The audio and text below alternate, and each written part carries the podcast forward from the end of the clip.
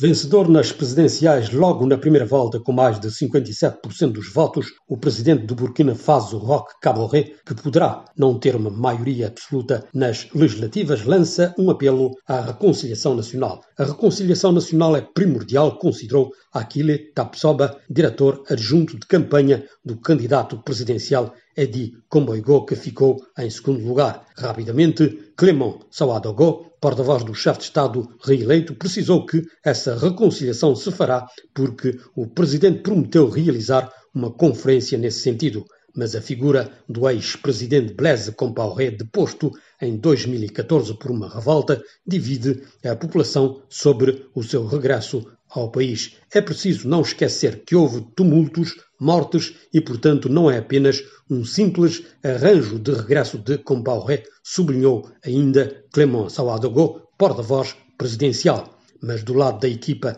do candidato Coibogo, é verdade que a reconciliação não se restringe à figura de Compaoré, mas ela não poderá ser feita sem a sua contribuição. A ver, vamos.